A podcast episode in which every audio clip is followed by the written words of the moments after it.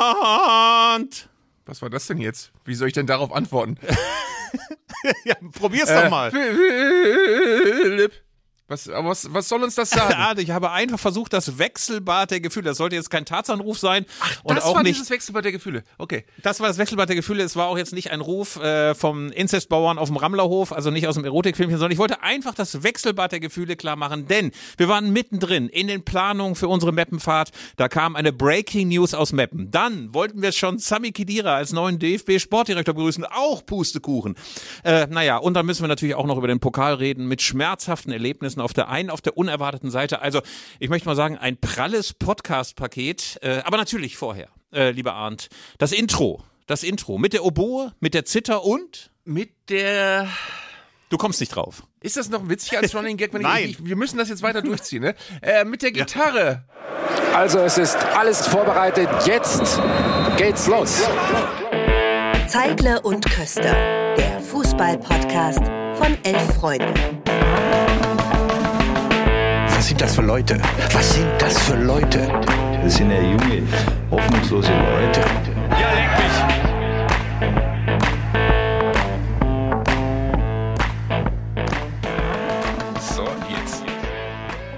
So, mittendrin in Folge 51 und der Folge, mit der wir die Sommerpause nun endgültig überbrückt haben. Das waren wir. Also, wenn für euch die Sommerpause sich total überbrückt anfühlte, das waren wir. Und jetzt geht's los mit der Bundesliga und du möchtest aber jetzt erst über andere Themen reden, Fips? Ja, ja.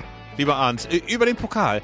Ähm, es gab ja im letzten Podcast diesen kurzen Moment, in dem du schon von Zweifeln beschlichen wurdest, dass es gar nicht so großartig ist, über den Pokal zu reden als SV Werder Bremen. Und äh, wir halten mal ganz kurz eine Gedenkminute ab. Es war schmerzhaft für dich. Es war schmerzhaft für dich, denn es ist Schluss. Es ist nicht im DFB-Pokal-Finale Schluss, sondern jetzt schon. Und ähm, das war bitter für dich. Ja, das war, aber es ist leider, muss ich leider aus Bremer Sicht sagen, ja nicht so ungewohnt, weil ich habe schon Pokal außer, was ist eigentlich die Mehrzahl von Pokal aus? Pokal aussie. Aussie, Au- außer, genau. Außer erlebt in, wo denn überhaupt? In Münster, ich glaube in Pirmasens mal, äh, was so ganz bitter ist. Also dagegen ist Viktoria Köln ja noch äh, äh, Champions League verglichen. Ähm, ohne das Böse zu meinen, aber das ist jetzt rein von der Liga her. Aber es war so ein Ähm, bisschen Sudden Death mäßig, ne? Also es stand 2 zu 2 und dann allerletzte Minute auch so, dass man als SV Werder gar nicht mehr reagieren, reagieren konnte. Ja, es ist eins der Spiele, die kennt jeder Fußballfan, wo du eigentlich mit dem, mit dem Unentschieden kurz vor Schluss schon angepisst bist und denkst, was ist das für eine unglaubliche Scheiße. Und dann geht in der 94. Minute der Ball nochmal quer durch deinen Strafraum und du denkst, nein, das jetzt nicht auch noch. Aber natürlich passiert das dann. Und ähm, ja, es ist, es ist leider eine, eine sehr schlechte Vorstellung gewesen, die so ein bisschen die Aufbruchsstimmung, um dieses Wort jetzt endlich auch mal heute zu benutzen, und zwar nicht im Zusammenhang mit der Nationalelf, äh, um die so ein bisschen zu konterkarieren. Das ist leider gerade passiert und das muss jetzt irgendwie wieder repariert werden. Bei Viktoria Köln wurde ja der Sieg über den SV Werder episch gefeiert, im Gegensatz zum FC Homburg, der ja 3 zu 0 gegen den SV Darmstadt 98 gewonnen hat. Und als man das auf dem Twitter-Account sah, ganz nüchtern vermeldet. Der FC Homburg besiegt den SV Darmstadt 98 und zieht in die nächste Pokalrunde ein. Das fand ich sehr, sehr unaufgeregt dafür, dass es eine der ganz großen Sensationen war. Zu einer anderen Sensation kommen wir jetzt auch noch. Aber ähm, wir haben unter der Woche hin und her geschrieben, lieber Arndt, und du hast etwas festgestellt, was ich auch oft mit Befremden inzwischen bemerke, wie unfassbar angepisst die Leute, die eigentlich in Sommerpausenstimmung sein sollten, die eigentlich entspannt sein sollten, reagieren, wenn der erste Pflichtspielauftritt der eigenen Mannschaft schief geht. Ähm, also beim SV Werder hing sofort der Internethaussegen schief und das ist eine ungute Entwicklung, ne? weil die Leute sofort irgendwie auf Ruhepuls 180 sind, rumzetern, äh, den Kopf des Trainers fordern und so weiter. Es gibt da mehrere Dinge, die ich äh, harsch kritisieren möchte. Also das Ding ist, natürlich ärgerst du dich äh, äh, schwarz, wenn so ein äh, Spiel in den Sand gesetzt wird. Und natürlich muss man dann auch gucken, woran lag's. Man muss auch Dinge kritisieren. Aber äh, mehreres. Also erstens, äh, es ist in, in meinen Augen ist so ein, so ein Paralleluniversum entstanden. Denn wer sich im Internet aufregt über den Verein, der äh, ist nicht unbedingt gleichbedeutend mit der großen, breiten Masse derer, die jetzt auch morgen ins Stadion gehen. Ähm, das, ist, das ist wie so eine Welt für sich. Ähm, da gibt es auch Leute, bei denen hast du das Gefühl, dass die davon leben, sich, sich, sich zu empören. Die warten eigentlich nur drauf, äh, dass irgendwas schief geht und dann ledern sie los und manchmal sogar noch, und das ist eine Sache, die mir wirklich ein völliges Rätsel ist, während das Spiel läuft. Da wird während des Spiels ins Internet gegangen und äh, per Second Screen nennt man das ja, glaube ich, dann statt dem Spiel bis zum Ende zu folgen und sich die Fingernägel abzu abzukauen, werden schon hämische Dinge ins Internet geschrieben.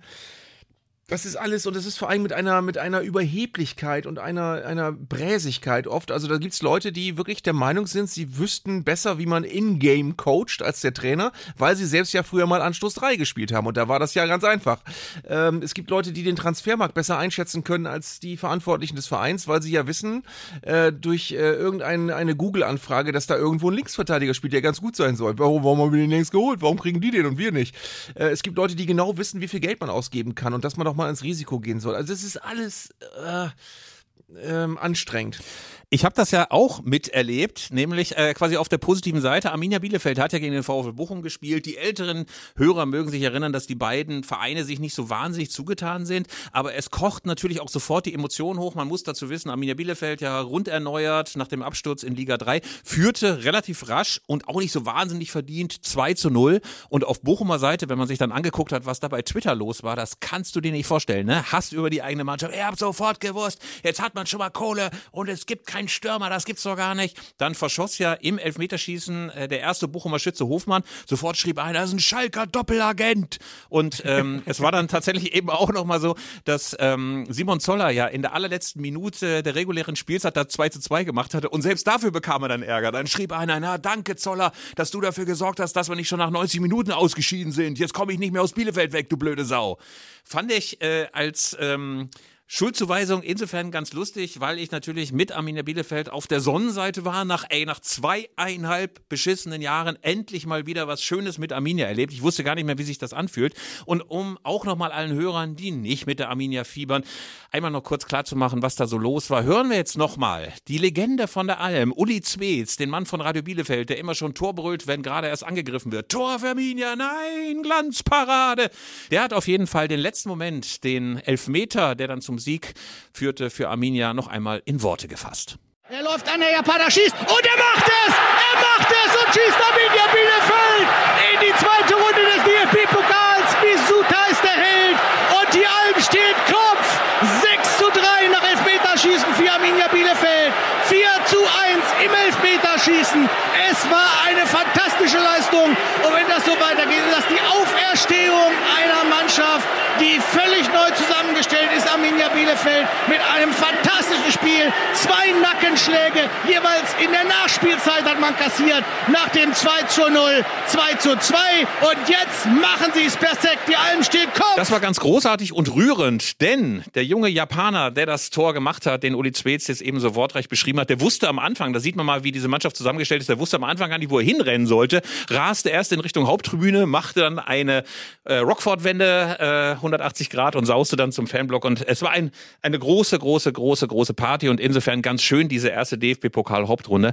Aber äh, wie gesagt, die Stimmung auch in Bochum war schlecht und man würde sich, wenn wir mal versuchen sollten, so einen kleinen Verhaltenskodex zu erzeugen, man sollte einfach erstens während des Spiels nicht schon seinen ganzen Hass auskübeln und man sollte hinterher sich ganz kurz von dem Gedanken beschleichen lassen, dass man eventuell doch ein ganz kleines bisschen weniger Ahnung hat als Sportdirektor, Trainer und die Leute, die den Etat verwalten, zusammen. Es gibt zwei Dinge, die ich äh, noch beisteuern möchte, unbedingt, die mir ganz wichtig sind und die ich immer in solchen Situationen im Kopf habe. Und die gehen jetzt allerdings schon äh, leise in den äh, Grenzbereich der Philosophie. Ich finde, äh, und das ist meine feste Überzeugung, dass du, ähm, wenn du etwas kritisierst, natürlich darfst du Dinge kritisieren, natürlich darfst du einen Verein kritisieren, du darfst auch Verantwortliche für Entscheidungen kritisieren, aber Kritik sollte immer frei sein von Unterstellungen. Denn Unterstellungen haben immer etwas Bösartiges. Du unterstellst ja Dinge, um etwas schlechter darzustellen, als es eigentlich ist, weil du etwas beurteilst, was du gar nicht wissen kannst. Unterstellungen sind immer in irgendeiner Form äh, boshaft. Das heißt also, wenn du Dinge unterstellst, dann nicht, der hat ja bestimmt das und das so, weil das ja bestimmt so ist. Oder die haben doch bestimmt so und der hat bestimmt das gesagt. Das ist aber der absolut größte Teil der Kritik, die du liest. Also die, die, die meiste Kritik basiert auf Unterstellungen von Dingen, die du nicht wissen kannst. Das ist das eine. Und das zweite ist, habe ich hier in dieser Reihe schon mal gesagt, finde ich auch ganz wichtig, wenn dir ein Verein oder muss nicht mal auf den Fußball beschränkt sein, wenn dir eine Sache wirklich wichtig ist, dann interessierst du dich eigentlich mehr für die Ursachen als für Schuldige. Wenn du dich für Schuldige interessierst, dann willst du, dass jemand bestraft wird für dein eigenes Unglück in deiner eigenen Freizeit, weil dein eigenes Freizeitvergnügen gerade ein bisschen schief hängt. Ähm, wenn man aber wirklich nach Ursachen guckt, dann heißt es nicht, oder dann sollte es nicht heißen, der und der muss weg, der kann das nicht, der hat keine Ahnung, der hat's wieder verbockt, sondern musst du gucken, was genau ist da schiefgelaufen, was hättest du anders machen sollen. Das ist natürlich äh, unbefriedigend, weil das sehr viel weniger Spaß macht, als einfach auf jemanden draufzuhauen. Aber das wäre sehr viel zielführender. Das wäre äh, ein Wunsch für mich, aber leider auch ein frommer Wunsch. Sie hörten Moraltheologe Arndt Zeigler mit seinem Wort zum Endlich, Donnerstag. da ist er wieder. Da ist er wieder, der Moraltheologe Arndt Zeigler. Arndt, ich habe mich ein bisschen gefragt, netter miteinander umzugehen. Gilt das auch für ehemalige Jahrhunderttrainer, die eine Mannschaft in Oh. der dritten Liga übernommen haben, dann abgestiegen Ich sind? ahne, was kommt. Pass ich auf, ahne, was kommt. pass auf, ich möchte den Namen noch nicht verraten, aber der ist abgestiegen aus der dritten Liga. In der Regionalliga hat er quasi verkündet, dass er Trainer sein wird und Sportdirektor. Als Sportdirektor und als Trainer seine Mannschaft zusammengestellt, hat am ersten Spieltag glücklich gewonnen, hat am zweiten Spieltag verdient verloren und am dritten Spieltag, der jetzt eigentlich schon der fünfte, sechste oder siebte ist, bei Jeddelo 1 bis 6 wieder verloren, 1 zu 2 und hat sich danach vor die Kamera der NOZ, der neuen Osnabrücker Zeitung gestellt und mal so richtig abgehasst. Ich möchte den Namen noch nicht nennen, wir hören einfach mal in dieses Tondokument rein und Arndt, vielleicht kannst du danach mal überlegen, wer könnte das sein? Ja, Ich habe der Mannschaft gerade mitgeteilt, dass äh, ich nicht dafür geeignet bin, äh, Amateure zum Laufen zu bringen.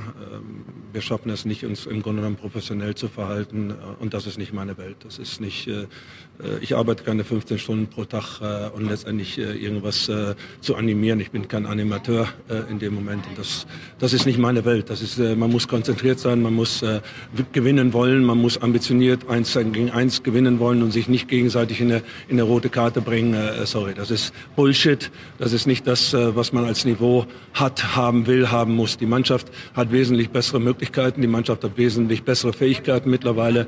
Nur wir verhalten uns albern, wir verhalten uns unprofessionell, wir verhalten uns amateurhaft und dann äh, kannst du nicht viel machen. Dann holst du mal einen glücklichen Sieg äh, mit, der, mit dem Potenzial, was wir auf der, auf der Wiese haben hier heute, äh, musst du eigentlich als klarer Sieger, auch bei dem Spielverlauf, trotz 0-1, wenn ich die zweite Halbzeit sehe, da fehlt mir dieses letzte Esprit, da fehlt mir diese letzte Galligkeit, äh, das Ding da zu machen. Und das ist das, was ich als professionell bezeichne. Und das äh, unglücklicherweise äh, bringen wir nicht äh, aufs Feld.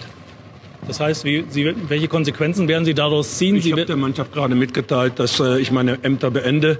Äh, ich habe das auch dem äh, Vorstand äh, gerade mitgeteilt in schriftlicher Form und ich hoffe, dass das akzeptiert wird.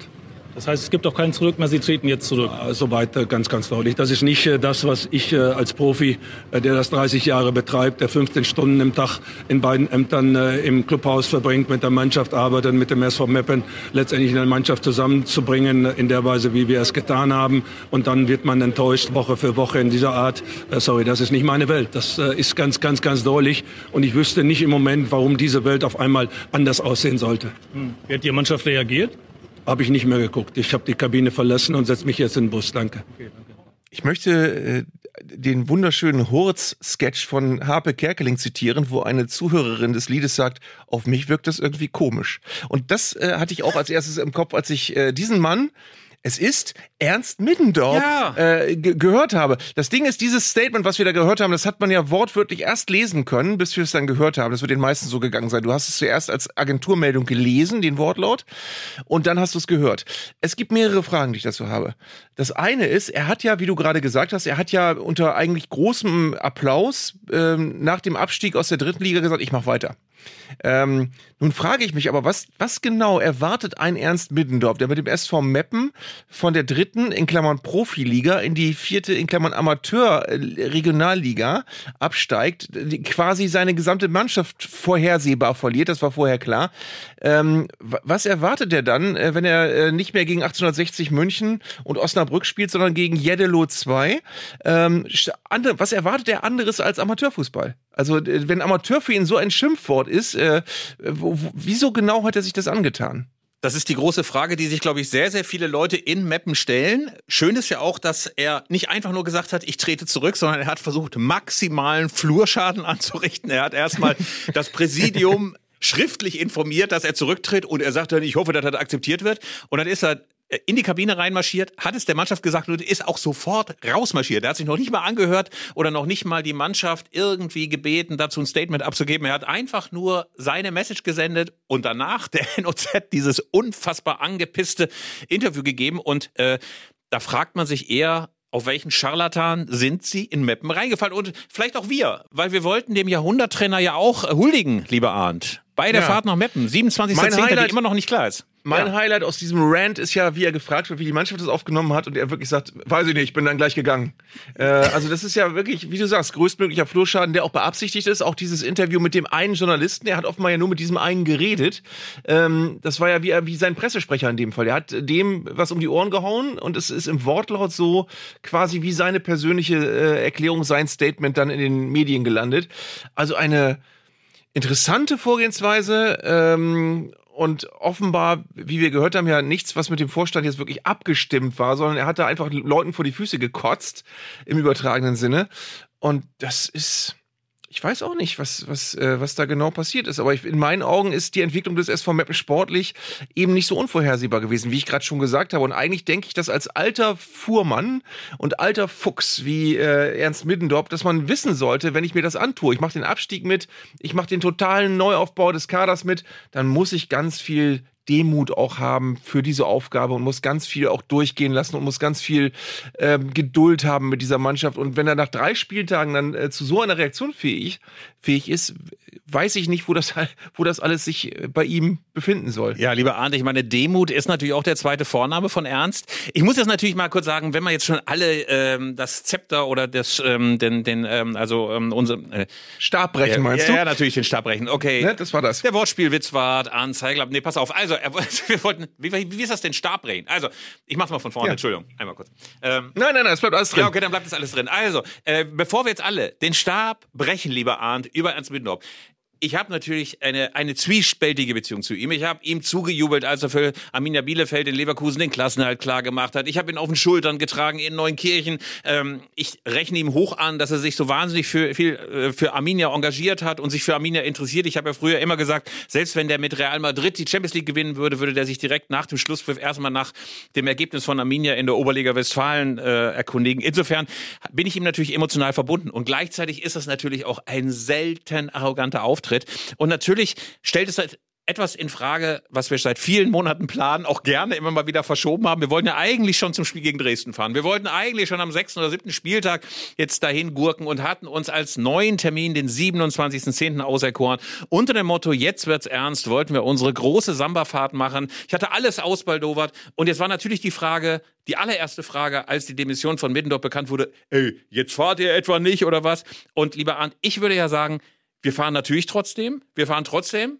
Ähm, wir ähm, behalten auch die Zugverbindung bei. Wir haben natürlich immer noch den kleinen Widerhaken, dass es noch nicht ganz klar ist, ob du da hinterm DJ-Pult stehen musst im Weserstadion und den Stadion-DJ geben musst, weil es ja noch sein kann, Werder Bremen hat am Wochenende ein Heimspiel, dass du der Stadionsprecher bist. Aber ansonsten fahren wir einfach und dann finde ich es auch nicht so wild, dass Ernst nicht da ist. Oder vielleicht fährt er ja mit. Kann ja auch sein. Ja. Wir müssen also mit, so- mit so Ernstmasken, wie so bei so einem Junggesellenabschied muss das werden. Aber du hast, äh, du hast, du hast recht. Die erste Frage war, findet das jetzt statt? Die zweite Frage war aber, und ich bin jetzt sicher, diese Mails werden uns bis weit nach unserem Tod erreichen. Habt ihr schon gehört, dass Ernst Middendorf hingeworfen hat? Das äh, sind Mails, die trudeln jetzt immer noch minütlich ein. Äh, ja, haben wir gehört und schade. Sehr, sehr schade, aber trotzdem. Indiskutabel ist das. Das ist wirklich in meinen Augen indiskutabel. Schön, dass du dieses Wort nochmal benutzt. Lieber Arndt, pass auf. Also, ich kann ja nochmal ganz kurz, weil viele, viele, viele gefragt haben, wie denn die genaue Reiseplanung ist. Ich verschicke das alles noch per Mail, aber ich kann nochmal ganz grob sagen. Es fährt ein Zug um 10.33 Uhr ab Berlin Hauptbahnhof. Der hält in Berlin-Spandau, in Stendal, in Wolfsburg, in Hannover, in Minden, in Bünde, in Osnabrück. Arndt, wo du zusteigen würdest. Das ist, glaube ich, ganz gut von Bremen nach Osnabrück. ne? Osnabrück geht. Pass auf. Und dann irgendwie, glaube ich, steigen wir in Münster, nee, in Rheine um. In Rheine um und fahren von dort aus nach Meppen. Und jeder, der Lust hat, kann sich vorher anmelden und kann natürlich zusteigen. Kann auch meiner Meinung nach vom Buxtehude, vom Blumenpflücken rüberkommen und beispielsweise in Wolfsburg zusteigen oder auch in Osnabrück oder später in Rheine oder er kann direkt nach Meppen kommen. Wir versuchen uns vorher mal ungefähr einen Überblick zu verschaffen, wie viele Leute dann kommen. Dann besorgen wir die Karten, die verteilen wir dann und äh, dann gehen wir alle zusammen ins Stadion und haben trotz allem, glaube ich, einen sehr, sehr netten Nachmittag und Abend. Ich würde mir auch vorher vorstellen, dass wir irgendeine Mappener Vereinslegende, vielleicht Ernst Middendorf oder vielleicht auch jemand anders mal bitten, dass er uns auf dem Rathausplatz ein bisschen was über die Stadt und den Verein erzählt. Also ich glaube, es wird ein, ein bunter Nachmittag. Ein bunter Nachmittag und ein bunter Abend. Es wird wie, wie eine Klassenfahrt, wirklich. Also das, Ja, ich oder- freue mich. Ja, ich freu mich Ja, oder drauf. wie so eine wie so eine Hen Night oder wie so eine Stag Night, weißt du, so mit alle mit gleichen T-Shirts, äh, vorher im Zug natürlich auch, die coolen sitzen ganz hinten im letzten Wagen und die vorne die Nerds mit ihren Pausebroten und also ich glaube, Das das, wird wir. eine lustige Fahrt. Das sind wir natürlich, das sind wir mit unseren Pausebroten und mit den von Mutti abgefüllten Trinkflaschen. Ähm, Und auf mit jeden Fall- Brustbeutel. Natürlich mit Brustbeutel, in denen noch unser Asthma-Spray drin ist. Ne? Riesige lederne Brustbeutel, schon vom langen, langen Fransen unten. abgewetzt. Ja, natürlich mit Fransen drunten. Und äh, mit Sportgoofy-T-Shirts. Es wird, glaube ich, herrlich. Es wird eine wunderbare Nostalgiefahrt. Und ganz eventuell, ich fände es ja schön, wenn wir Ernst trotzdem gewinnen würden, ähm, dass er möglicherweise ein Grußwort spricht. Das fände ich schön. Ich äh, morse ihn mal an im äh, Nachklapp zu unserer Podcast-Aufnahme. Aber lieber Arndt, äh, ich denke, wir müssen jetzt fahren. Wir sind in der Pflicht und wir können danach ja auch schon die weiteren, die weiteren äh, Fahrten planen. Ich finde, wir müssen unbedingt mal nach Degerloch zu den Stuttgarter Kickers, die wir ja auch, äh, möchte ich mal sagen, in unser Herz geschlossen haben. Die haben 7 zu 0, 7 zu 0 voriges Wochenende, glaube ich, gegen Koblenz gewonnen. Kann das sein? Oder Konstanz oder sowas? Ich glaube, Koblenz war es. Und äh, mit einer direkt verwandelten Ecke. Was ich ja auch immer spektakulär finde, muss ich sagen. Eine direkt verwandelte Ecke, da musst du den ja so anschneiden, wie das sonst nur die TikTok-Künstler können. Also äh, mit sehr, sehr viel, sehr, sehr viel Effet. Also von daher macht sich äh, der äh, Kicker Stuttgart auf, möglicherweise sogar zum Durchmarsch. Vielleicht ist es aber auch nur beängstigende Frühform und äh, irgendwann trudeln sie im Mittelfeld ein. Aber da werden wir auf jeden Fall auch vorbeifahren. Dann schauen wir, glaube ich, auch mal beim Soccergolf vorbei, bei Edi Glieder. Das haben wir auch schon angekündigt. Und wenn ihr noch weitere Ideen habt, wo wir auch unbedingt mal hinfahren sollten, nach Pirmasens oder mal in Osten, in den wilden Osten könnten wir auch mal fahren. Beispielsweise zu Stahl Brandenburg könnte ich mir vorstellen. Oder zur NEG Cottbus oder sonst wohin. Dann äh, schreibt uns das doch gerne äh, auf unserem Instagram-Profil. Ähm, nämlich dort bei Zeigler und Köster. Da sind wir gerne bereit für Vorschläge aller Art. Lieber Arndt, du bist gerade so wunderbar abgetaucht hinter bin deinem Schreibtisch. Was machst du denn gerade? Ich wirklich, du wirst du nicht glauben, ich habe hier hinter mir bis vor wenigen Sekunden einen Sportgoofy-Aufkleber liegen gehabt. Den wollte ich jetzt unbedingt in die Kamera halten, um dich jetzt absolut äh, zu begeistern, aber ich finde ihn nicht. Aber ich finde, wir sollten uns äh, Sportgoofy-T-Shirts drucken lassen. Ich finde Sportgoofy meiner Meinung nach eine der unterschätztesten Figuren aus dem Disney-Imperium. Zusammen mit Neben- Trimmy, aber dem, dem Trimm-Dich-Männchen, den ich auch liebe. Also auch der äh, wird viel zu wenig äh, gewürdigt. Ähm, es gibt auch Trimm dich, kick mal wieder, gibt es als, als äh, Slogan. Also das ist äh, auch in meinen Augen eine, eine, sehr wichtige Figur der deutschen Fußballgeschichte. Weißt du, dass ich übrigens äh, mir neulich mal ein paar Comics gekauft habe? Donald Ah, Duck. ich hab ihn! Ich hab ihn! Ja, ich fotografiere das mal ab. Das können ja, es ist ja. Ja, ich kann das auch scannen und, und, und, und Nein, posten. nein, nein, nein, bleib mal so, bleib mal so, bitte. So. Ja, Sportgoofy. Viele wissen ja Immer nicht, dass am Ball Goofy. bleiben steht da drauf. Zur Fußball-WM 86. Darf ich mal ganz kurz was sagen, was ich total merkwürdig finde? Goofy ist ein Hund und Pluto ist auch ein Hund. Aber warum spricht denn Goofy mit Mickey, aber nicht Pluto? Hm. So. Das ist eine Frage, die ich Scheiße, dir ey, was, und was soll ich denn anderen jetzt, wie soll ich denn jetzt jemals normal weiterleben nach dieser. Du hast, Ja. du hast natürlich recht. Ja, das ist eine große Frage, die selten beantwortet wird. Ja. Na gut, es ist, es ist, äh, es ist natürlich redundant. Kommen wir mal ganz kurz, kommen wir mal ganz kurz, äh, weil gerade so viele Sachen reinploppten, auch nochmal zur Nationalmannschaft. Denn heute, am Donnerstag, wurde ein Trailer veröffentlicht, eineinhalb Minuten äh, aus der Reihe All or Nothing. Und es geht tatsächlich um die deutsche Nationalmannschaft in Katar. Wurden die ganze Zeit von Amazon-Kameras begleitet. Und man sah jetzt einen eineinhalb Minuten Trailer, in dem nur schlechte Laune verbreitet wird. Pathetische Musik, teilweise Zooms auf so ein Wüstencamp, als ob es jetzt irgendwie um so ein US-Armee-Scharfschützen geht. Äh, zwischendurch Hansi Flick, der die ganze Zeit nur rumwütet. Dann Schnitt, Applaus für Flick. Dann wieder Kimmich, der irgendwie mit irgendjemandem spricht und sagt, ey, ich gebe dir Anweisung und der andere, aber mir nicht ins Gesicht. Und zum Schluss siehst du noch Niklas Süle, der Kimmich antwortet und sagt, ey, geh mir nicht auf die Eier. Also jetzt so sinngemäß. Äh, also ich habe mich gefragt, ähm, diese Doku, das ist ganz schön mutig. Die kommt ja irgendwie kurz vor diesen Länderspielen gegen Japan und Frankreich äh, im September raus. Und da ist ja nur Scheiße drin. Ich meine, die sind ausgeschieden. Du kannst das All or Nothing, kannst auch gleich Nothing nennen, irgendwie als Serie. Aber du hast im Vorgespräch gesagt, du findest das eigentlich ganz mutig oder so, äh, sagen wir mal so, mal was anderes als die Ehe, Ja, also diese ähm, ewigen Siegesdokus. Es, es wirkt, als sei es das genaue Gegenteil des Sommermärchenfilms. Als wenn jetzt endlich die, der, der, das, äh, diese- das Follow-up gedreht worden ist, in dem einfach alles äh, genau andersrum läuft und alles beschissen läuft. Und ich finde es einfach besser. Ähm, man sieht äh, wirklich einen solchen Film mit ganz, ganz viel Drama und Elend und Dingen, die nicht funktionieren und zwischenmenschlichen Zerwürfnissen, als einfach irgendwie ein Film von einer Mannschaft, die dann Vierter wird und dann wieder durchs Brandenburger Tor läuft und alle haben sich lieb.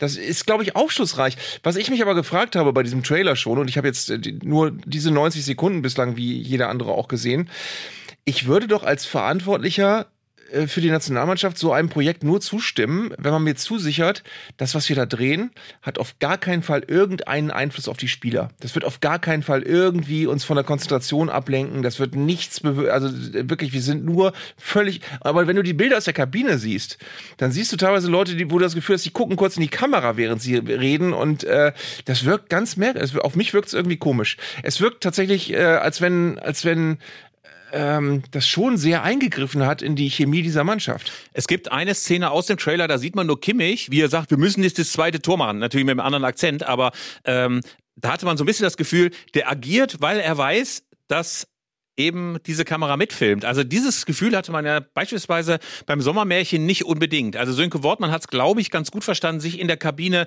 unsichtbar zu machen. Aber irgendwie hatte man jetzt äh, bei diesem Trailer das Gefühl, dass sie noch eine Drohne und noch drei Kameraleute und noch irgendwie zwei Visagisten irgendwie dabei hatten. Das wirkt auf jeden Fall alles ein bisschen unnatürlich. Dann gibt's natürlich so ganz viel so so Navy Seals Moti- Motivationsgerede, so von wegen, ich will euch als Krieger sehen und so weiter, von Flick gebrüllt äh, zur Mannschaft, die alle so weiße Pullis anhaben, die sehen alle aus, als ob sie gleich so eine Einweisung in den Spa-Bereich bekommen. Und dann gibt's eine kurze Situation, die ich total befremdlich finde, ganz am Anfang gleich so ein Schnitt, da heißt es, ja, ähm, ich habe heute Nacht schlecht geschlafen. Ich kann diesen schrecklichen Höllenakzent, diesen badischen Akzent, den Flick hat, nicht nachmachen, aber ich habe heute Nacht schlecht geschlafen, weil wir haben gar keine Unterstützung aus Deutschland. So. Und dann habe ich mich gefragt, wie kann ich als Fußballbund diese schreckliche Diskussion um Kapitänsbinde, um äh, Katar und so weiter, wie kann ich die nochmal in dieser Form, nämlich so als Entschuldigung dafür, dass das alles so scheiße gelaufen ist, nochmal in diesen Trailer reinpacken? Also spätestens da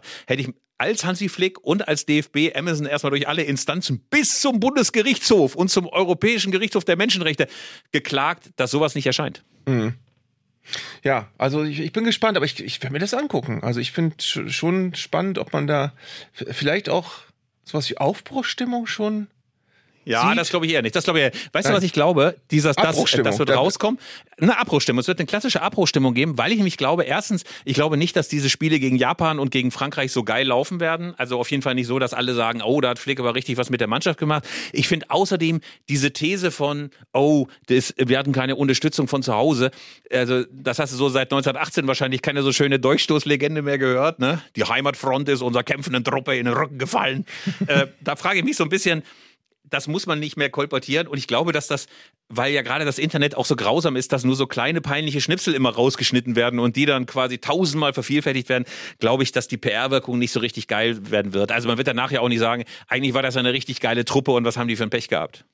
Ja. Vermute ich mal. Aber ich weiß nicht, äh, ich finde ja eines der Hauptprobleme wirklich, wenn wir jetzt über die Nationalelf nachdenken, ist tatsächlich diese völlig verloren gegangene Nähe.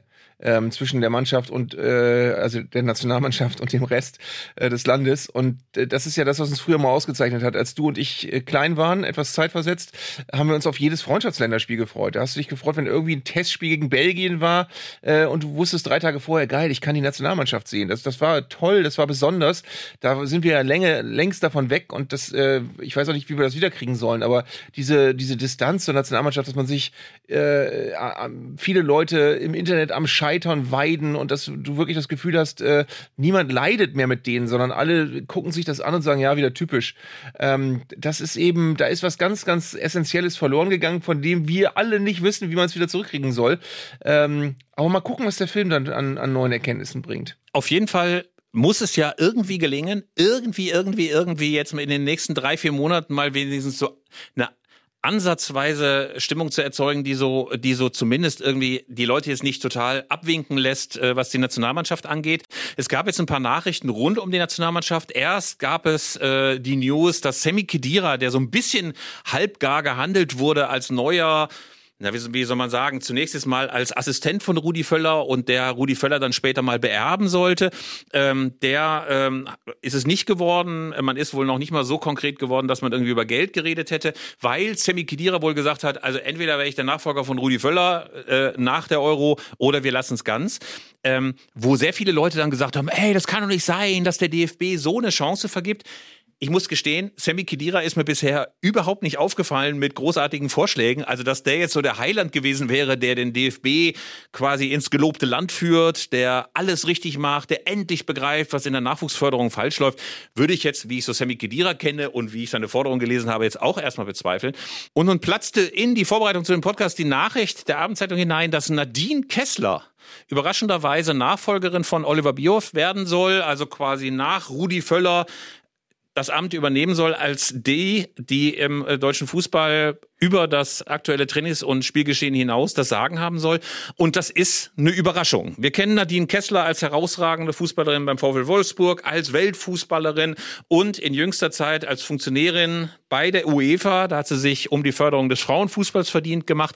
Aber Lieber Arndt, das ist ja erstmal eine Überraschung. Also ein, keinen alten Silberrücken, äh, der von Aki Watzke nochmal einen Extraorden an die Uniform geheftet bekommt, sondern jung, Frau, jemand, der sicherlich auch eine andere Perspektive, eine neue Perspektive auf die Nationalmannschaft und auf gesellschaftliche Verantwortung hat.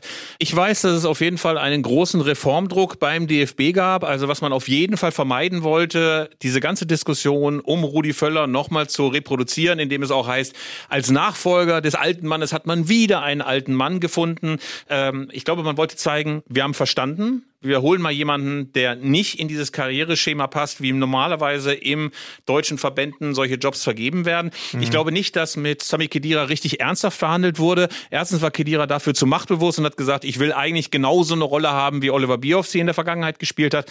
Und gerade die Machtfülle von Oliver Bierhoff ist ja beim DFB in den letzten Jahren vielen, vielen Leuten aufgestoßen. Also man kann die Neubestellung dieser Position, glaube ich, nicht verstehen, ohne den großen Brast und ähm, die große Genervtheit, die es insbesondere in den Landesverbänden über Oliver Bierhoff gab. Insofern wird, glaube ich, spannend sein, wenn Nadine Kessler es wird. Erstens, welche Kompetenzen bekommt sie? Zweitens, glauben verschiedene Leute in den DFB-Strukturen, dass sie eine ist, die man so schwach ausstatten kann, dass man ihr reinreden kann. Also welche Machtfülle hat sie tatsächlich?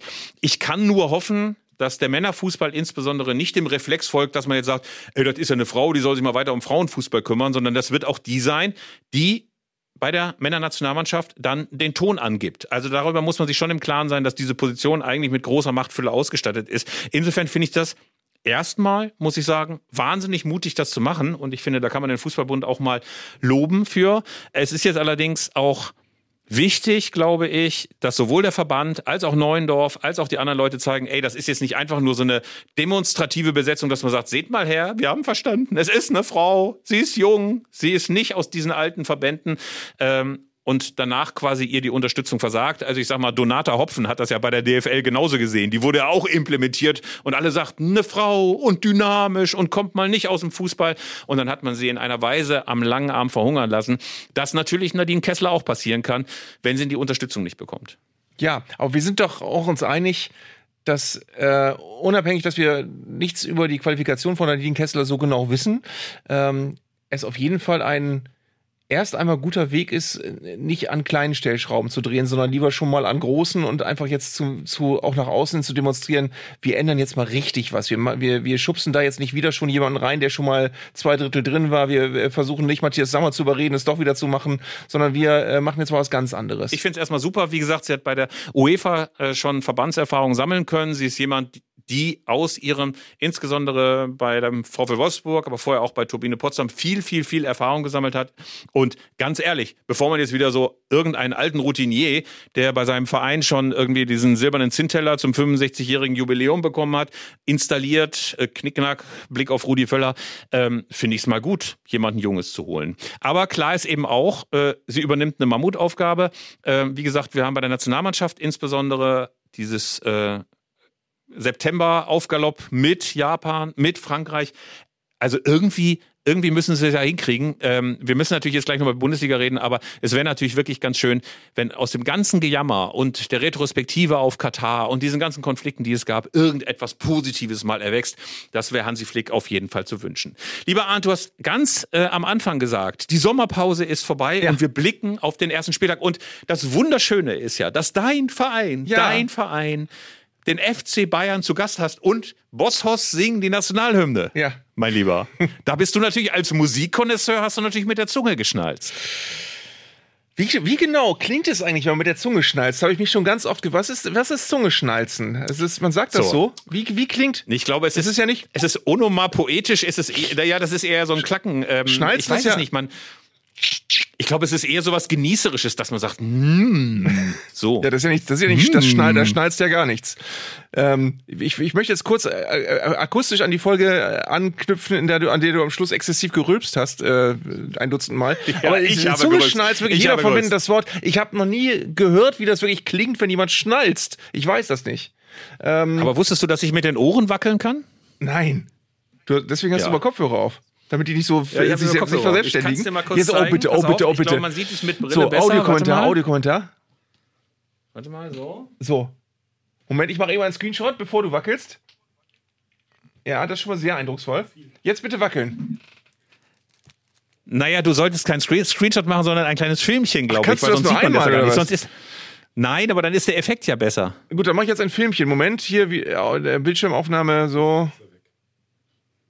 Geht irgendwie gerade nicht. Wie kann ich jetzt hier? Ah, jetzt bist du weg. Ja. Nein, ich bin doch da. Moment. Da bin ich doch. Ich bin doch. Da bist du doch. Also pass auf. So. Ich kann, so, Sieht man das jetzt? Warte mal. ich sehe dich ganz groß. jetzt ein Video machen? Nein, das ging irgendwie nicht. Da war ich dann weg. Oh, oh. Also, es beeindruckt. Vor allem, das ist ja nicht so, so, ein, so ein angedeutet, das ist ein richtiges, dir wackelt ja der halbe Kopf.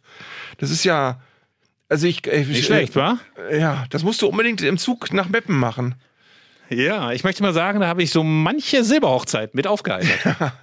Oh, manche so, manche Halbzeitpause. Jetzt kommt ein großes ja, Hallo. Der Zauberer fällt leider aus, aber Philipp unterhält uns mit 15-minütigem Ohrenwackeln. Ja, wir waren bei The Boss House. Ich habe jetzt versucht, durch das Zungenschnalzen Ja, Entschuldige, äh, bitte, Ding, ja. äh, vom Thema abzulenken. Also, es gibt eine gute, eine schlechte Nachricht. Äh, äh, die, die schlechte ist, es gibt ganz, ganz viel Unmut gegen die Nationalhymne von The Boss House. Ich finde die Entscheidung auch putzig, also um das zu zitieren, auf mich wirkt es irgendwie komisch. Aber äh, die gute Nachricht ist, es wurde zeitgleich kolportiert, in der Halbzeit würde ein Comedian auftreten. Und das stimmt nicht. Das wäre jetzt noch, äh, das kann ich jetzt, glaube ich, jetzt mit dem Brustton Überzeugung sagen, das ist eine Ente. Das haben dann manche Leute böswillig dazu erfunden, äh, dass nicht nur The Boss House die Nationalhymne singen, sondern dass in der Halbzeit auch ein Comedian lustige Spökes macht. Das stimmt nicht. Also es wird kein Comedian kommen. Arndt, stell dir mal vor, Mario Barth wäre aus der Kulisse gekommen und hätte sich so unangenehm angekumpelt. Das hätte ja auch sein können. Oder, ich weiß nicht, so Kristall oder so. Hätte kommen können, ja. Ähm, Ja, aber Gott sei Dank nicht. Sag mal, hast du denn irgendwelche Hoffnung, dass du quasi ähm, äh, eine Werder-Mannschaft sieht, die trotz des Pokalauses, Auses, Aussie, der ähm, ähm, dann doch möglicherweise den FC Bayern in seiner schwächsten Phase erwischt, Tuchel wieder ein schlimmes Interview am Rand gibt, alle zweifeln, Kimmich schlecht spielt und Werder das nutzt? Natürlich musst du diese Hoffnung immer haben. Wie deprimierend wäre es, wenn du vorher schon sagst, ich habe gar keine Hoffnung, ich gehe dahin, um mir eine Niederlage anzugucken und mit dem 0-3 wäre ich noch ganz zufrieden. Ähm, einerseits äh, hoffe ich natürlich, dass, äh, dass es vielleicht kein ganz schlechtes Spiel wird, auch aus Bremer Sicht, dass es vielleicht äh, spannend ist und mal gucken, vielleicht dann doch was geht. Aber was mir aufgefallen ist, ist, ähm, und da sind wir wieder beim, beim guten alten Vergleich mit früher und heute, früher hast du doch f- vor, sagen wir mal, vor 30, 20 Jahren und so weiter, hast du doch eigentlich immer das Gefühl gehabt, wenn die Bayern irgendwo hinreisen müssen, wenn die Heimmannschaft über sich hinaus wächst und sei es der Tabellenletzte, dann sind die Bayern immer zu packen.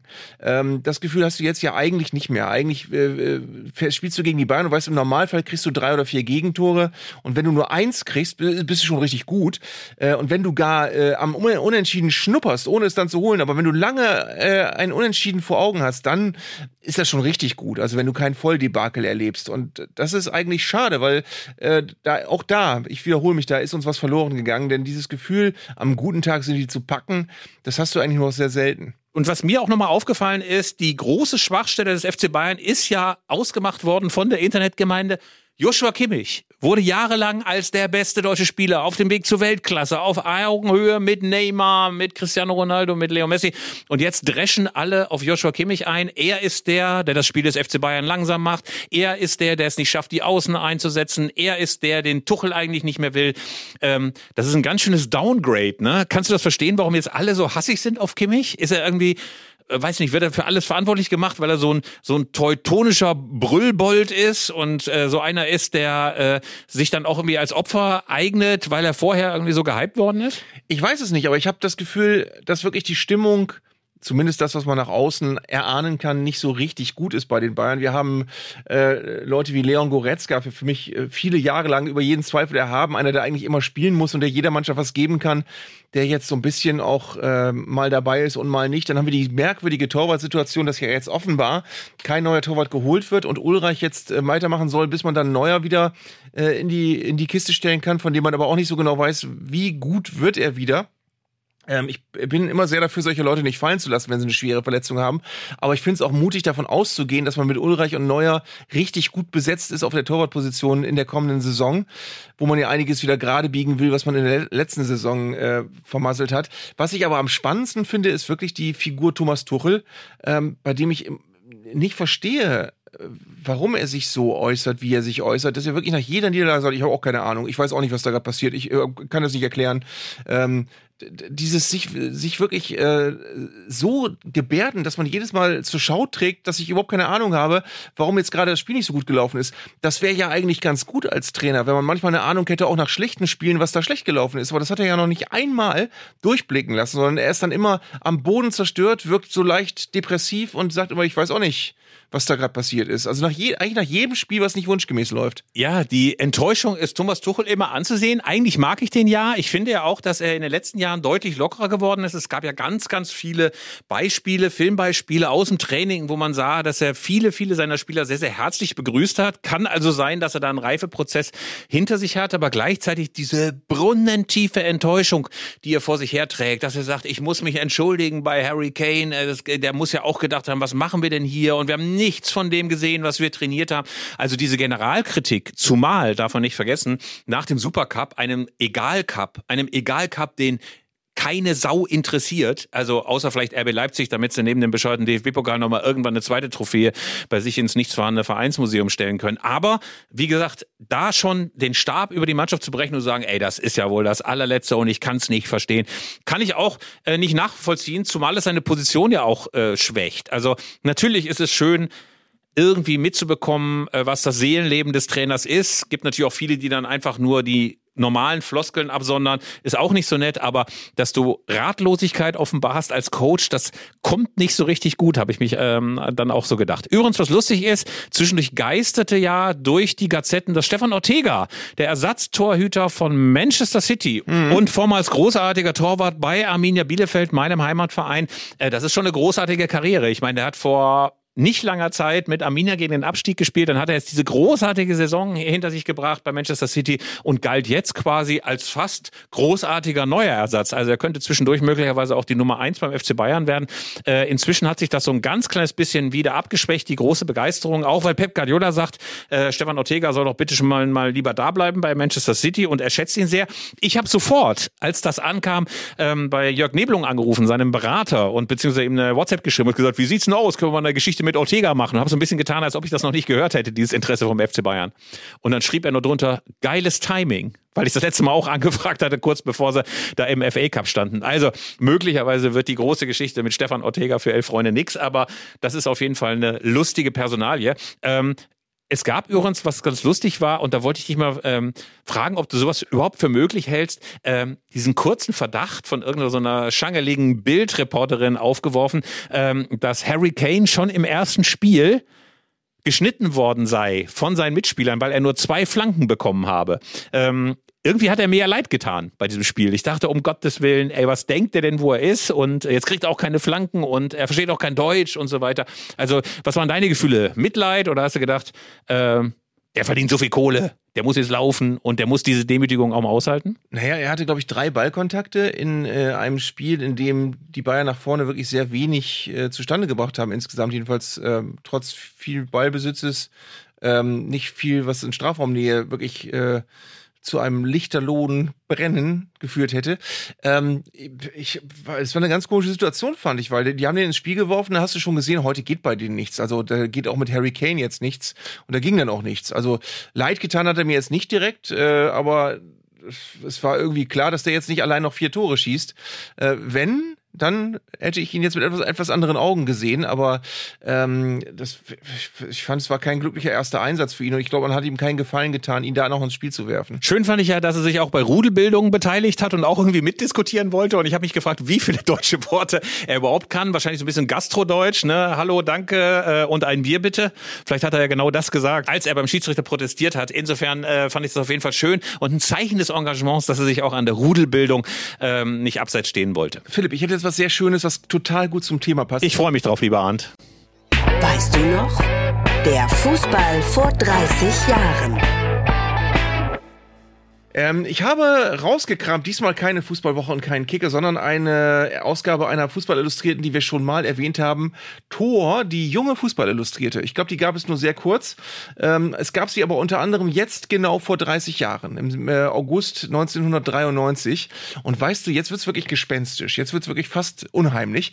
Vor genau 30 Jahren haben die Bayern auch einen Stürmerstar verpflichtet. Und zwar auch wenige Tage vor einem Spiel gegen Werder Bremen. Das war allerdings damals noch der Fuji Cup. Wer erinnert sich nicht? Nicht an den Fuji Cup. Ähm, Bayern München gegen Werder Bremen und sie haben wenige Tage vor diesem Spiel Adolfo Valencia verpflichtet, El Tren, den kolumbianischen Nationalstürmer, den besten Stürmer Südamerikas, wie man damals gesagt hat. Den haben sie Benfica Lissabon noch abgeluchst.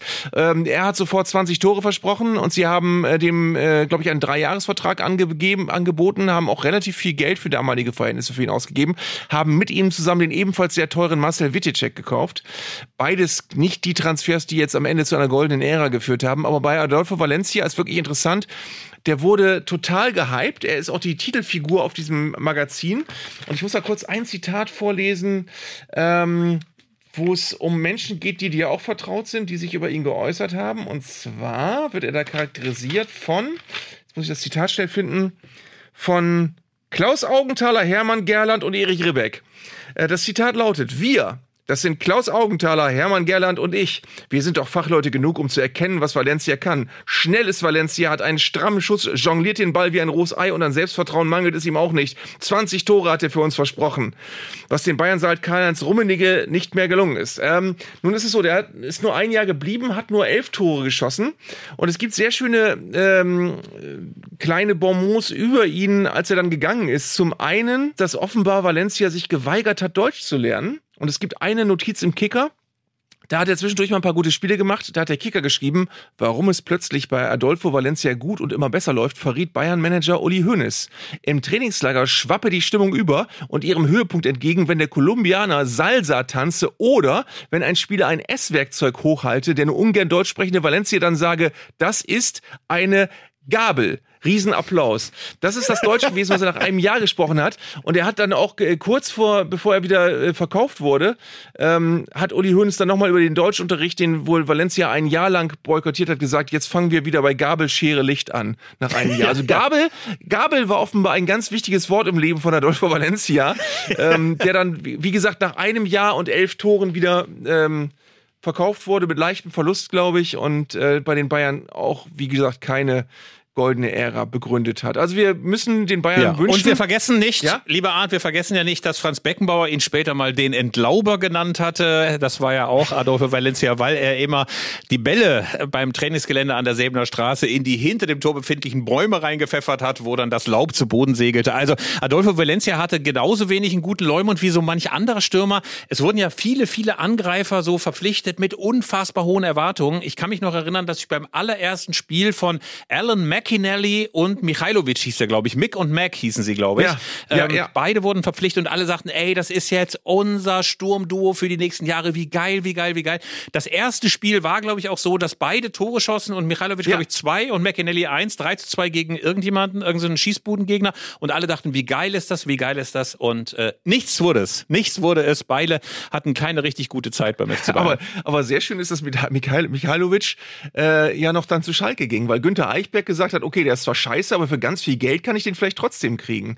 Ähm, das äh, war auch kein gutes Kapitel. Ich kann mich erinnern, dass im Schalke Unser irgendwie diese Verhandlungen zwischen Eichberg und Michailovic nochmal aufgeschrieben wurden und es war wohl irgendeine völlig absurde Fantasiesumme, die Michailovic dann auf Schalke verdient hat und er konnte selber, glaube ich, sein Glück kaum fassen. Aber gerade neue Spieler werden beim FC Bayern ja auch sehr, sehr gerne durchaus harsch behandelt. Andi Herzog hat die schöne Geschichte erzählt. Ich weiß gar nicht, in mhm. welchem Jahr. Das war, glaube ich, das gleiche Jahr, in dem Otto Rehagel dann äh, nach München wechselte. Von Werder kann das sein. Naja, auf jeden Fall hat Andi Herzog mal erzählt, dass ähm, er im ersten Spiel oder im zweiten Spiel einen Freistoß schoss und auch noch ins Tor schoss und jubelte. Und während ihn seine Mitspieler umarmt haben, ich glaube, Lothar Matthäus war auch dabei, umarmten die ihn und drumherum jubelte das ganze Stadion und die zischten ihm ins Ohr. Das war der letzte Freistoß, den du schießt, du Arschloch. Während er das Tor geschossen hat, da habe ich gedacht, ey, das sind die harten Sitten beim FC Hollywood. Lieber Arndt, bevor wir unseren Leserbriefredakteur Tim Pommerenke hereinbitten, ganz kurz, du ratterst jetzt einfach mal in Windeseile die schnellste Bundesliga-Abschlusstabelle aller Zeiten herunter. Okay. Eins Bayern München, äh, zwei Borussia Dortmund, drei Bayer Leverkusen, vier RB Leipzig, fünf Eintracht Frankfurt. Äh, wo bin ich dann? Sechs Union Berlin. Wobei das kann sich noch verschieben, weil die kaufen ja jetzt wirklich alles, was nicht bei drei auf dem Baum ist. Also da kann sich noch einiges tun. Sieben SC Freiburg, acht VfL Wolfsburg, neun Borussia Mönchengladbach, zehn Hoffenheim, äh, 11 Werder Bremen, 12 1. FC Köln, 13 FSV Mainz 05, 14 VfB Stuttgart, 15 VfL Bochum, 16 FC Augsburg, 17 Heidenheim, 18 Darmstadt. Meine Tabelle gleicht dem durchaus in vielen, vielen ähm, Gefilden, insbesondere im Abstiegskampf. Aber ich fange mal an. Also, auf der 1 ist Bayer Leverkusen, auf der 2 der FC Bayern, auf 3 der BVB, auf 4 leider Gottes RB Leipzig, auf 5 Wolfsburg, auf 6 Eintracht Frankfurt, den ich viel zutraue, 7 leider der FC Union. Äh, ich komme ja inzwischen äh, wegen der Söhne aus einer Hertha-Familie, aber ich äh, kann es nicht anders sagen mit Robin Gosens. Dann auf der 8 VfB Stuttgart, die werden sich berappeln, gerade weil Porsche jetzt eingestiegen ist. Auf der 9 Scheiß TSG Hoffenheim. Auf der 10 SC Freiburg, Christian Streich auf absteigenden Ast. Alle mögen ihn nicht mehr. Er verstrickt sich in sozialpädagogischen Ausführungen. Auf der 11 ist Borussia Mönchengladbach, nicht auf Platz 16, wie mein Kollege Max Nöcke hier bei Elf Freunde prognostiziert hat und viel, viel Ärger in Gladbacher Fankurve ausgelöst hat. Auf der 12 Werder Bremen, 13 ist Mainz 05, das ist irgendwie so äh, einfach im Niemandsland. Auf der 14 der FC, Steffen Baumgart nimmt ratlos die Mütze ab, aber vermeidet gerade noch den Abstieg. Auf dem 16. Platz der VfL Bochum. Auf dem 17. Platz der FC Heidenheim und auf Platz 18 leider Gottes, obwohl ich die ganz sympathisch finde. Man glaubt es mir nicht, weil ich öfter mal gelästert habe und die auch ein Spiel gewonnen hat gegen Arminia, an das ich mich nicht mehr erinnere. Der SV Darmstadt 98. Also. Aber dann nehme ich zur Kenntnis, dass bei dir schon der FC Augsburg gar nicht mehr in der Bundesliga ist. Das ist äh, auch. Habe ich den vergessen?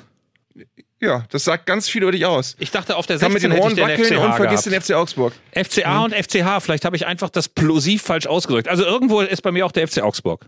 Vielleicht sind es auch bei mir nur 17 mhm. Mannschaften. Vielleicht habe ich RB Leipzig auch Ist das vergessen. nicht immer so, dass der einfach nur irgendwo ist? Ja. Der FC Augsburg. Der FC Augsburg ist irgendwo ja. und ganz ehrlich, äh, ich glaube wahrscheinlich, dass er in der Auslandsvermarktung der Bundesliga auch keine so allzu große Rolle spielt. Aber jetzt ja. Wir hören die Hörer, wir hören unseren Kollegen, der lange hat warten müssen, in der Warteschleife. Wir haben für Elise für ihn eingespielt. Von Rondo Veneziano auf dem Klavier eingespielt, auf dem Elektropiano. Aber jetzt ist er da. Hallo Tim, grüße dich. Moin. Ja, moin, sagst du. Äh, obwohl du dich, glaube ich, am Starnberger See befindest. Oder wo, wo bist du gerade? Nein, das ist erst nächste Woche geplant. Ähm, das ist nächste Woche, das darf man, du bist Anhänger des VfB Lübeck und fährst ja. mit dem VfB Lübeck nach Giesing und gehst danach an den Starnberger See zu Oliver Bierhoff und ihr sitzt auf der Terrasse und hört die Motorsäge von Jens Lehmann und schlürft Aperol Spritz. Ja, also zumindest der Stadionbesuch äh, bei 1860, der ist geplant. Den Rest, der Rest muss sich ergeben dann noch. Und wo bist du jetzt? Jetzt bin ich an der Ostsee. Äh, auch schön, auch schön. Ja, zum Besuch ja. in der Heimat. Ja, links und rechts neben, das könnt ihr nicht sehen, liegen zwei Fischbrötchen, einmal Bismarck und einmal Matthias. Und du hast dich wieder einmal durch die Hörerpost gewälzt. Also man muss sagen, die ganzen Beschwerden, was ist mit den Infos für die Meppenfahrt, wann kann ich zusteigen, was ist mit Ernst, habt ihr schon gehört, dass Ernst Mittlop rausgeflogen ist. All das lassen wir aber beiseite, aber es gibt viele, viele andere wunderbare Zuschriften. Zum Beispiel, lieber Tim. Äh, ja, natürlich. Es gibt ähm, sehr, sehr viele Zuschriften mal wieder, abseits auch der des Betreffs Mappen. Zum Beispiel von Thorsten Harms, der uns nicht nur eine Mail geschrieben hat, sondern ich würde sogar sagen, ein kleines Paket geschnürt hat aus geografischer Einordnung und Anekdote. Beides dreht sich um den Ge Geburtsort des ehemaligen Schiedsrichters Karl-Josef Assenmacher. Ähm, da merkt er an als Ortskundiger, Fischenich ist ein Ortsteil von Hürth. Im Rheinland. Ganz genau. Wo übrigens auch Michael und Ralf Schumacher getauft wurden. Gänsehaut, Ja. mein Lieber. Gänsehaut, Ja. mein Lieber. Und äh, lieber Arndt, du hattest, glaube ich, auch noch was nachgeschlagen. Er ist quasi ein Multitalent. Ja, äh, er, er ist jetzt, äh, er hat umgesattelt. Ähm, du hattest doch den Artikel jetzt auch nochmal nachrecherchiert. Jetzt, bist Ja, mir- ich äh, wollte nur so ahnungslos tun, damit du ähm, ähm, einleiten kannst, dass Assenmacher ein Tischtennisass ist. Nicht wahr? Und zwar richtig. Er hat, glaube ich, die, die Senioren WM Ü90 oder Ü110, glaube ich, gewonnen. Oder Ü70. Auf jeden Fall wird er in seinem Tischtennisverein extrem abgefeiert. Ganz großartig. Halt, äh, Franz Josef nicht, Hans Josef, Karl Josef, Karl Josef. Karl Josef Assenmacher. Hat äh, Thorsten Harms noch was geschrieben dazu oder war es das schon? Spitzname Assemacher in Tischtenniskreisen. ähm, ja, eine kleine Anekdote. Klassiker, Ja. lieber Tim. Sorry, der musste jetzt irgendwie raus. Ähm, er hat noch äh, über seine eigene Zeit als Jugendschiedsrichter berichtet, wo er unter anderem an der Seite von Assenmacher unterwegs war als Assistent. Und äh, Mitte der 90er, da war es in der Kreisliga Standard für Assistenten, dass sie eine Aufwandsentschädigung von 12 Mark 50 bekommen haben. Und es war aber eigentlich Usus und in der ganzen Szene, dass es eigentlich auf 15 Mark erhöht wurde. Und einige Schiedsrichter, so schreibt Thorsten, haben dann sogar gesagt, ach komm, wir dritteln die Gage sowieso. Der einzige, der ihm bekannt ist, der da nicht mitgezogen hat, war äh, Karl Josef Assenmacher, der knallhart die 12,50 abgerechnet hat. Einmal gab es 13 Mark, wo er sich schon gewundert hat. Aber das lag nur daran, dass nicht genug Kleingeld vorhanden war. Beim nächsten Mal wurde es knallhart gegengerechnet. Sehr, sehr schön. Karl Josef Assenmacher, der alte Geizknüppel. Aber immer, äh, wenn man nochmal von Mark redet, ne, lieber Tim, Ja. ist mir mal aufgefallen, dass ganz, ganz viele von diesen Bezeichnungen, die man früher für Geldstücke hatte, für Geldstücke hatte, heute nicht mehr zur Anwendung kommen. Dadurch, dass es diesen 5-Euro-Schein gibt, sagt zum Beispiel niemand mehr Heiermann, ne? Oder kennt ihr das noch? Kenne ich noch, ja, aber Und früher sagte man noch äh, einen blauen für, ähm, Für einen den 100er. 100-Mark-Schein. Genau. Und pass auf, die kurioseste Bezeichnung, die ich, die ich jemals gehört habe, ich war mal bei einer Veranstaltung mit Ina Müller. Und Ina Müller hat die Behauptung aufgetreten, dass man eine halb vorhandene Erektion äh, bei einem Mann einen Bielefelder nennt. ha, Kennt ihr das? Also eine halb vorhandene Erektion, die aber nicht zu einer vollen Erektion heranwächst, nennt man Noch Bielefelder. gehört. Ich habe das noch Habt nie gehört, mal aber ich gehört? halte es für sehr schlüssig. Sehr schön, sehr schön, sehr schön. Gab es noch weitere Zuschriften, um mal vom erotischen Gebiet wieder rüberzukommen zu den unverfänglichen Ja, Themen? gab es von Jochen Geißler. Es geht um das Thema größte Fußballvereine Europas. Und er hat da mal eine andere Skala angelegt und sagt, der größte Fußballverein Europas, wenn man rein nach Mannschaften und Mitgliedern geht, ist der schwedische Club IF Bromma Poikana aus Stockholm, wo angeblich 260 aktive Fußballmannschaften gemeldet sind im Ligabetrieb und über 4000 SpielerInnen. 4000. Also ich weiß, dass es in Berlin durchaus welche gibt mit 1800 Spielern. Also aktive Spieler ist eine ganz schöne Menge. Aber warum ausgerechnet in Stockholm und nicht irgendwie in so einer Monstermetropole wie, keine Ahnung, Paris, Rom, Berlin, Bielefeld, Buxtehude? Erstaunlich. Also wir sollten mal hinfahren. Wir sollten mal hinfahren. Ja. Vielleicht hat- bekommen die auch sofort. erstmal erstmal Mappen abarbeiten. Jetzt komm, eins nach dem anderen. Ja gut. Also wir labern ohnehin schon viel zu lang. Lieber Tim, wir danken dir ganz, ganz herzlich für die Zuschriften äh, unserer Hörer. Wir, lieber Arndt, wir fahren als allererstes mal nach Meppen. Wir sagen jetzt nicht äh, Edi Glieder Soccer Golf, das kommt alles. Stuttgarter Kickers, der größte Verein aller Zeiten und der Welt äh, in Schweden. Äh, wir fahren auch nicht nach Katar oder anderswo, einfach mal nach Meppen.